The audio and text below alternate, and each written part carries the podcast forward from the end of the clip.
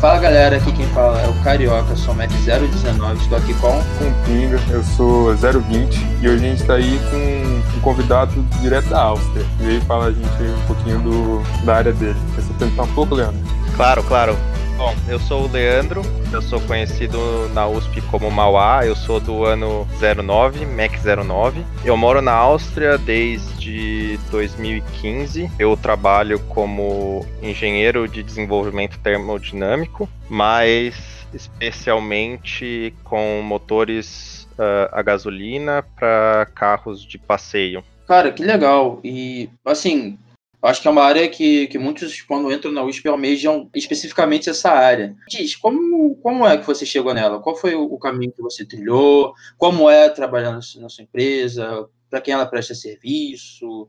Tem um caminho mais ou menos trilhado, mais ou menos certo? Ou foi, assim, coisa do destino? Como é que foi isso aí? Vamos lá, foram várias perguntas e eu vou tentar responder elas aos poucos primeiro de tudo, eu, meu primeiro contato com a indústria automobilística foi em 2012. Eu fiz parte do programa de intercâmbio Ciências Sem Fronteiras. Eu fui para Michigan, nos Estados Unidos, e lá na faculdade que eu estudei, eles tinham um esquema de rotação. Então você fazia um trimestre de matérias teóricas e você fazia um trimestre de, vamos dizer assim, aprendizado prático. Então eles a universidade tinha vários convênios com empresas e as empresas faziam tipo uma feira de profissão e você se candidatava para quais vagas você tinha interesse ou quais empresas você tinha interesse. E aí o meu primeiro contato contato foi com a Bosch. Eu trabalhei na parte de sensores de emissões de motores diesel. Me encantei com a área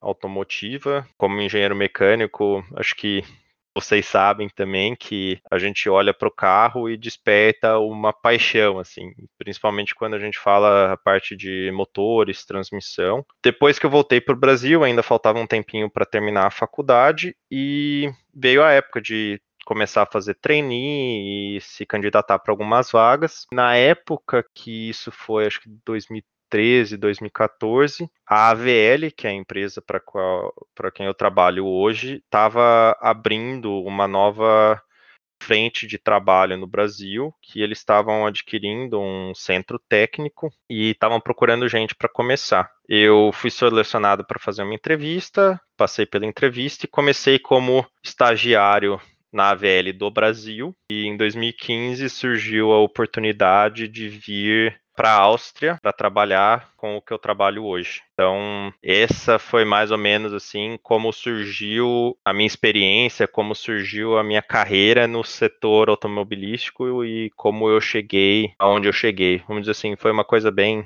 superficial, mas é um pouquinho da, dos passos aí que eu tive para cair no, no setor automobilístico. Eu tenho duas perguntas já para fazer. Primeiro, você trabalha em inglês ou você trabalha em alemão? E daí também, já que é uma pergunta simples essa, se você pudesse falar depois também um pouco da como é a sua rotina dentro da empresa, ia ser bem legal. Eu escutei os podcasts de vocês, essa pergunta da rotina eu achei muito legal, mas vou responder primeiro a, a questão da língua. Então, quando eu mudei para cá em 2015, eu não falava nada de alemão, então é, o trabalho era majoritariamente feito em inglês. Só que para sua adaptação, quando você muda de país, é muito importante você aprender a língua local. Talvez não tanto pelo pelo trabalho em si, mas sim pela parte social, pela parte de conhecer pessoas e depois, no fim das contas, a, a, a língua da, do país acaba ajudando também no próprio trabalho. Apesar de quase todo mundo na empresa falar inglês, às vezes, se você está numa reunião que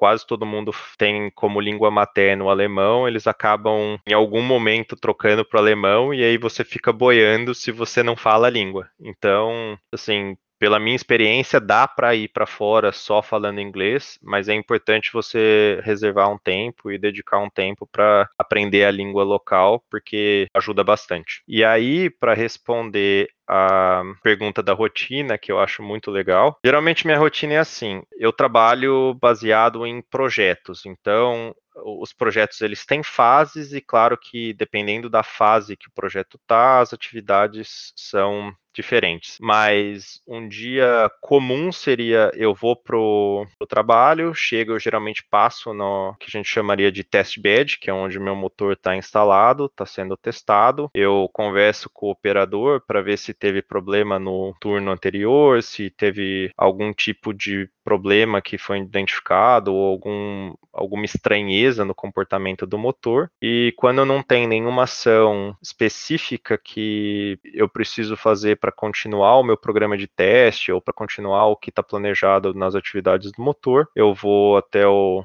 o escritório, abro o nosso servidor e começo a fazer análise dos dados, preparar relatório para cliente e tudo mais. Uma das coisas que eu faço sempre é tentar no dia anterior ou logo quando eu chego no trabalho, depois desse round de de conversa, pensar quais são as atividades que eu ainda tenho em aberto ou, o que, que eu preciso concluir naquele dia, naquela semana e organizar um pouco as prioridades, porque como a gente geralmente tem projetos muito grandes, é muito fácil você se perder no que é urgente, mas nem sempre é importante. Então eu sempre tento ter uma lista assim de quais são as, as minhas atividades para não me perder ali. Sempre tem alguém pedindo alguma coisa que às vezes para eles são importantes, mas para concluir o projeto, concluir meu objetivo, talvez não seja. Então eu tento sempre balancear as, essas atividades e aí eu começo, vamos dizer assim, é eu começo o meu dia. Espero que tenha respondido aí mais ou menos como como começa o dia ou como começa o, a rotina. Cara, é, primeiro adorei o comentário falando que gosta da pergunta da rotina, porque eu particularmente adoro mas é maneiro a gente ter uma noção dessa, dessa rotina. E me diz, provavelmente muitos aqui muitos que vão escutar esse podcast têm muito interesse pela sua área. Sabe dizer se a AVL surge essas oportunidades, não, não sei, para o país que você está, para a Áustria, é, de tempos em tempos? Tem essa, esse intercâmbio mesmo? Ou foi uma coisa assim meio esporádica? Ainda tem esse centro técnico? Como é a situação da, da AVL hoje no Brasil e para os brasileiros para o mundo hoje?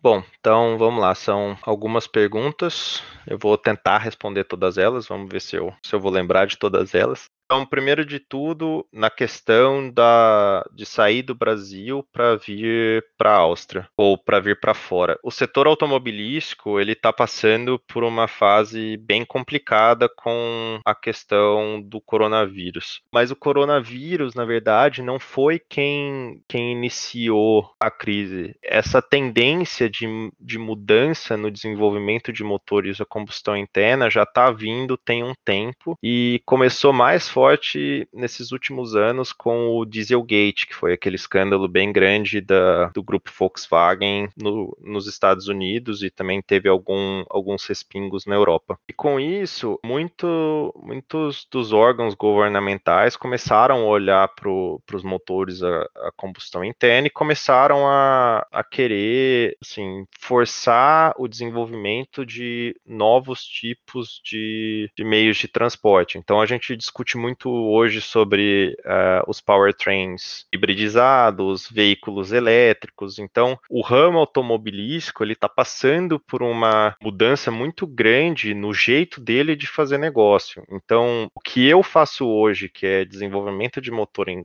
a combustão interna, é uma carreira que, do meu ponto de vista, está com os dias contados. Quando eu digo dias contados, eu não estou falando que é uma coisa que vai deixar de existir daqui cinco anos, mas olhando para o futuro, eu vejo que talvez não seja a carreira com que eu vá conseguir me aposentar. Então eu tenho que desde já começar a pensar em como que eu consigo me desenvolver ou como que eu consigo criar skills que me permitam transitar para outras áreas do setor automobilístico em que a minha especialidade ainda seja de certa forma útil, mas que não me tornem obsoleto. Bom, essa para questão, vamos dizer assim, desenvolvimento de motores e questão automobilística. Quanto à AVL, a AVL ela ainda tem é, o centro técnico em São Paulo e como a matriz da AVL é aqui na Áustria, eles prezam muito pelo desenvolvimento dos funcionários. Então, muitos dos treinamentos, muitas das oportunidades, projetos complexos acabam tendo certa interação com a matriz e as pessoas vêm para cá sem treina, serem treinadas, ficam aqui muitas vezes seis meses, um ano. Então a AVL é, um, é uma empresa que realmente preza uh, na qualidade, na, na formação dos, dos funcionários, o que acaba tornando essa possibilidade de trabalhar fora, de ter experiências internacionais mais frequentes. Até esse foi um dos motivos pelo qual eu escolhi trabalhar na AVL, porque depois que eu voltei do meu intercâmbio, eu tinha muita vontade de viver outra experiência internacional e a AVL era uma empresa que para mim teria uma grande chance de proporcionar essa essa migração, vamos dizer assim. Será que eu respondi todas as suas perguntas ou ficou faltando alguma? Não, acho que foram todas, foram todas sim. Então, é, você falou de características, skills que você está buscando aprender para você não ficar obsoleto.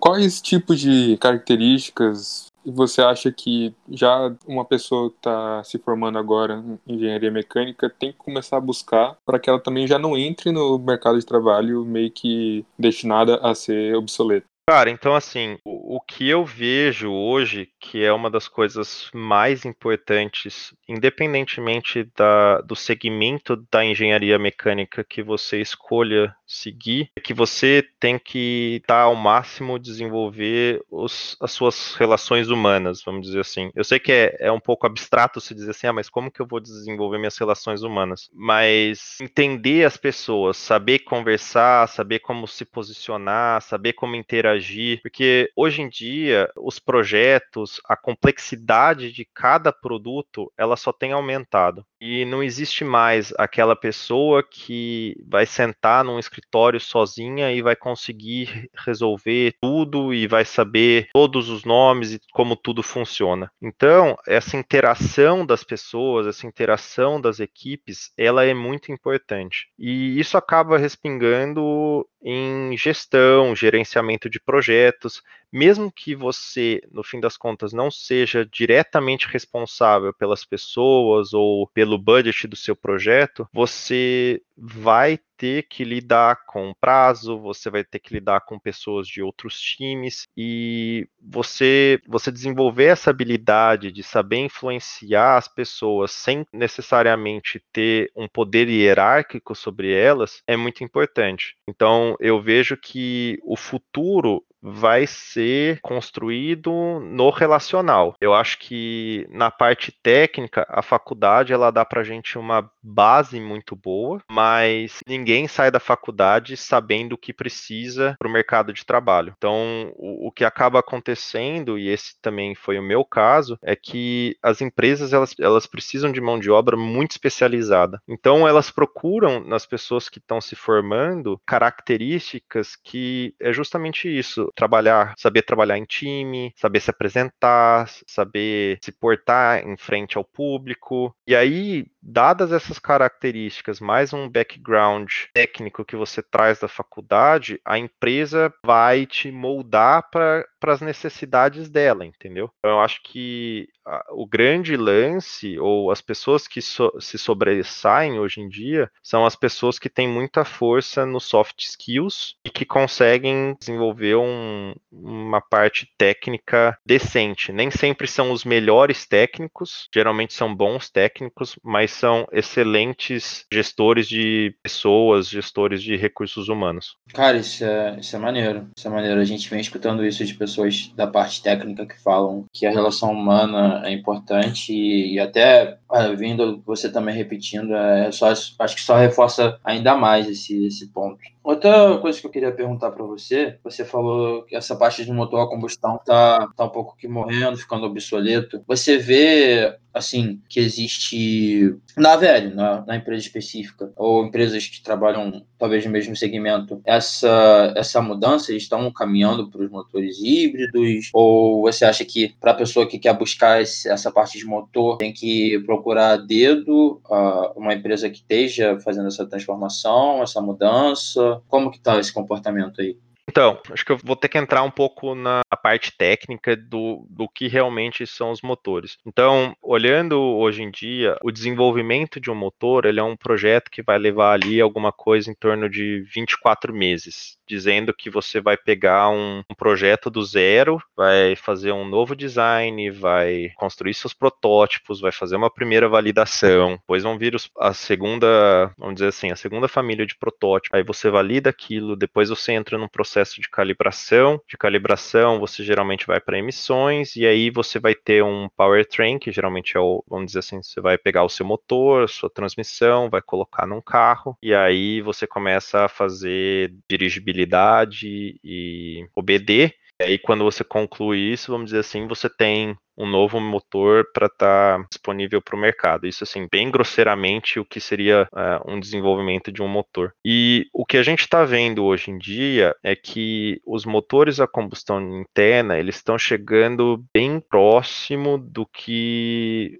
você consegue extrair assim de, de eficiência térmica sem ter que fazer investimentos muito grandes. Então, por exemplo, a gente fala ou a gente compara com a Fórmula 1, que é, vamos dizer assim, o, o auge do, do automobilismo. Os motores de Fórmula 1 hoje, eles têm uma eficiência térmica que beira ali a casa dos 50%. Hoje em dia, você já tem motores é, de série, então motores que precisam é, cumprir legislação de emissões e durabilidade, entre outras coisas, que estão ali na casa dos 42 agora os projetos de desenvolvimento focando ali nos 43%, 44%. Então, você está se aproximando de uma realidade que torna o desenvolvimento dos motores muito caros. E aí você tem a questão de emissões, você tem, vamos dizer assim, uma demonização dos motores a combustão interna devido a gases uh, poluentes, efeito estufa e, e, tudo mais. Então você tem uma, uma combinação de efeitos. Então você está chegando num ponto que o seu produto está chegando a uma maturidade que está se tornando muito difícil continuar o desenvolvimento dele. E por outro lado, você, você tem os governos é, forçando bastante o desenvolvimento de, de novos conceitos que sejam mais verdes, verdes entre aspas, porque tem várias coisas que vão no processo de desenvolvimento de bateria, reciclagem de bateria, vida útil, etc. Mas que você deixe de depender, vamos dizer assim, de das fontes de petróleo para para locomoção. Então eu vejo que uh, o setor automobilístico ele está ele tá passando por uma transição onde você vai sair do motor a combustão interna sendo, vamos dizer assim, a estrela da festa, que é o cara que faz tudo,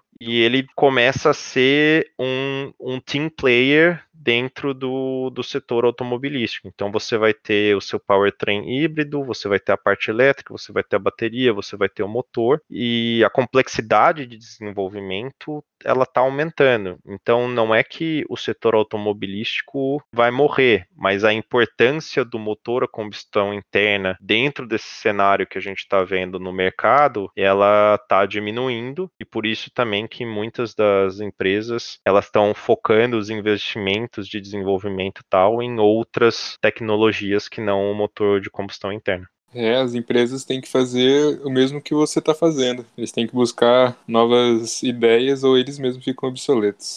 Uma pergunta que eu tenho é que aqui no Brasil, essa parte de investimento em motores elétricos, carros elétricos, ainda é, é bem precária. Quase não tem, praticamente. Eu queria saber, uma pessoa que está na Europa, por exemplo, na parte governamental, tá muito forte essa questão de carro elétrico, carro híbrido, tipo, planos, tipo, eu já ouvi falar que tem alguns países que têm planos de 2050, já não tá mais vendendo carro a combustão. Você tem alguma ideia sobre isso? A realidade da Europa é, é, bem, bem, bem diferente da realidade do Brasil. Assim, algumas de, de forma bem grosseira. Então, o Brasil, ele, ele tá em torno de, de termos de tecnologia e do que é utilizado e do que está no mercado de 5 a 10 anos atrás do que a gente vê na Europa. Um dos motivos é que o nosso governo, ele não, ele não forçou, vamos dizer assim, ele não impôs regras novas regras tão, tão restritas para a questão de, das emissões, o que torna é, mais fácil você continuar a poder produzir veículos com motorizações que não são ou não estão atualizadas com as tecnologias mais novas. O Brasil, especificamente, ele tem uma particularidade que é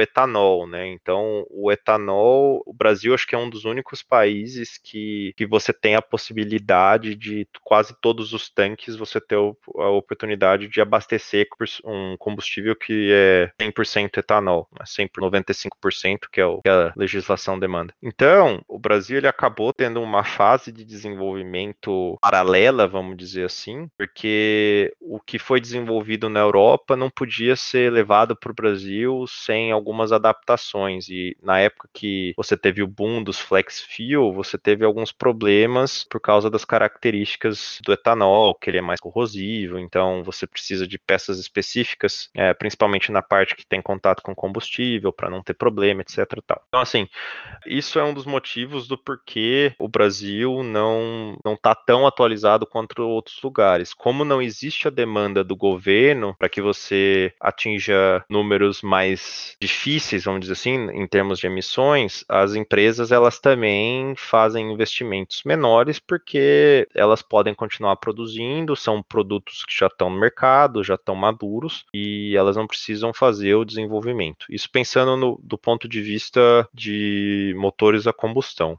Aí, quando você começa a falar em híbridos, isso se torna ainda mais evidente, porque é, o produto híbrido ele é um produto hoje extremamente caro. É, as baterias são extremamente caras, os motores não, mas principalmente a parte de bateria, a motorização. Então, vamos dizer assim, como você faz a comunicação ou a sua estratégia de funcionamento do veículo com o seu motor a combustão interna com um pacote híbrido, ela é muito mais complexa. Então, você você, tem um custo atrelado a colocar um produto mais complexo no mercado. É a mesma coisa que você, lá, você pegar um smartphone, pegar um Galaxy S10 e você pegar um S5. Se você for olhar as, as diferenças entre eles hoje, é muito claro. Lá atrás o S5 era super bom. Hoje em dia ele se tornou obsoleto. Então acho que a, as tecnologias do setor automobilístico elas seguem, vamos dizer assim, uma tendência semelhante. E aí quando você vem para a Europa e começa a olhar o que está acontecendo aqui, a Europa, vamos dizer assim, ela é um dos mercados que mais enforça, não sei se é essa palavra, mas acho que vocês estão entendendo, que ela mais promove, vamos dizer assim, essa onda verde. Então, tem várias cidades aqui na Europa que, dependendo de qual legislação de emissões o seu carro foi certificado, seus carros, esse carro já não pode mais entrar em determinadas zonas da cidade. Tem alguns países que já, se eu não me engano, 2030, eles já estão dizendo que não vai ser mais permitido a produção de veículos que sejam só a combustão. Ainda não está muito claro se esse só combustão quer dizer que você tem que fazer uma transição para um para um powertrain híbrido ou se você tem que realmente ir para 100% elétrico. Dado o cenário que a gente está vendo hoje, né, do tanto que está sendo investido, do, dos problemas de infraestrutura, de você ter uma, uma mudança muito rápida de uma fonte de energia para locomoção para outra, assim, o que, é, o que, eu, que eu vejo no meu departamento e o que eu vejo dos, dos fóruns que eu participo tal, é que a tendência é que você vá para cada vez mais algum tipo tipo de hibridificação. Então, em algumas regiões, talvez você tenha veículos híbridos que tenham um range maior de alcance, e em algumas outras regiões você tem ali um pacote, vamos dizer assim, semelhante ao que você tem com o Prius hoje, que você consegue dirigir uma boa parte elétrico, mas aí se a bateria estiver muito baixa, ou se você precisar de potência adicional, o, o motor de combustão interna entra e aí você tem os dois agindo em paralelo. Mas enfim, de qualquer jeito, o que a gente vê é que a Europa e a China provavelmente vão ser os dois lugares que você vai ter aí nesses próximos anos um boom desse dessas tecnologias híbridas elétricas e quem não, não se adaptar ou quem não estiver acompanhando essa, essa onda provavelmente vai ter muita dificuldade de se manter ou no mercado de trabalho ou se você for uma empresa de se manter aberto. Pelo menos assim, essa é, é a minha opinião. Né? Respondi mais ou menos? Deu para ter uma ideia do, do paralelo Brasil, Europa e tudo mais? Com certeza, mano. Acho que não poderia ter sido uma resposta mais abrangente e ter respondido melhor. Eu quero agradecer você aqui, Mal, pela sua presença. Eu acho que esse é um, é um assunto que interessa muito. Acho que o pessoal, quando entra na engenharia, na engenharia mecânica, uma das primeiras áreas, uma das áreas que mais sonha é trabalhar com carro, muitos com um motor. Eu fico muito feliz que a gente possa estar trazendo alguém do seu calibre aqui para estar conversando com a gente. Muito obrigado de verdade. Ah, eu que agradeço o convite, fiquei muito feliz de poder participar. É, como eu disse no começo, não sei se já estava gravando ou não, se é, vocês acharem que ficaram, ficou alguns pontos em aberto e vocês quiserem conhecer mais sobre a área que, que eu trabalho, o que eu faço, estou total à disposição. Hoje foi uma conversa, vamos dizer assim, bem genérica, uh, bem filosófica, mas como eu disse, estou à disposição. Fiquei bem feliz pelo convite ansioso para saber como é que vai ficar o, o podcast no final, depois que tiver editado. Então, muito obrigado. O Caraca já falou tudo praticamente, mas esse projeto está indo para frente por causa que as pessoas estão se prontificando a, a vir conversar com a gente. Então, muito obrigado e até a próxima. É, de, não tenho que agradecer. Eu, eu já estive onde vocês estão. Eu entendo que se você tiver alguém que venha para contar um pouco da experiência, o que é, o que eles fazem. Acho que foi o, o Manteiga que foi o último podcast que contou bastante coisa da área dele, que é uma área que muitas vezes você não tem muito acesso durante a faculdade. Eu acho que ajuda as pessoas a terem uma noção um pouco melhor do que as está esperando quando, quando a faculdade termina porque talvez vocês vão chegar lá ainda, me sentindo muito velho falando isso, mas vocês ainda vão chegar na hora que vocês vão ter que definir para onde vocês querem mandar o, o, currículo de vocês. E muitas vezes o que vai acontecer com vocês na, no primeiro estágio, no primeiro emprego, vai ser um fator bem decisivo em como a carreira de vocês vai se desenvolver. Então é bem importante que vocês tenham oportunidade de escutar pessoas que estão no mercado de trabalho, entender entender como as áreas estão se desenvolvendo, para vocês saberem também o que vocês querem, para onde vocês para onde vocês têm que ir, que direção vocês têm que ir. Muitas vezes se você está na hora de fazer algum curso paralelo com a faculdade, de tentar desenvolver algum tipo de soft skill, hard skill. Eu acho que isso é, um, é, uma função importante e que nós, como pessoas que estudaram na mesma instituição, quando a gente pode trazer um pouco do, da nossa experiência, do nosso, nosso conhecimento, acho que isso tem, tem muito valor para nós, que nos dá a oportunidade de rever o que a gente já passou, onde a gente chegou, então rever o nosso caminho e também para mostrar para vocês quais são os possíveis caminhos que vocês podem trilhar na vida de vocês.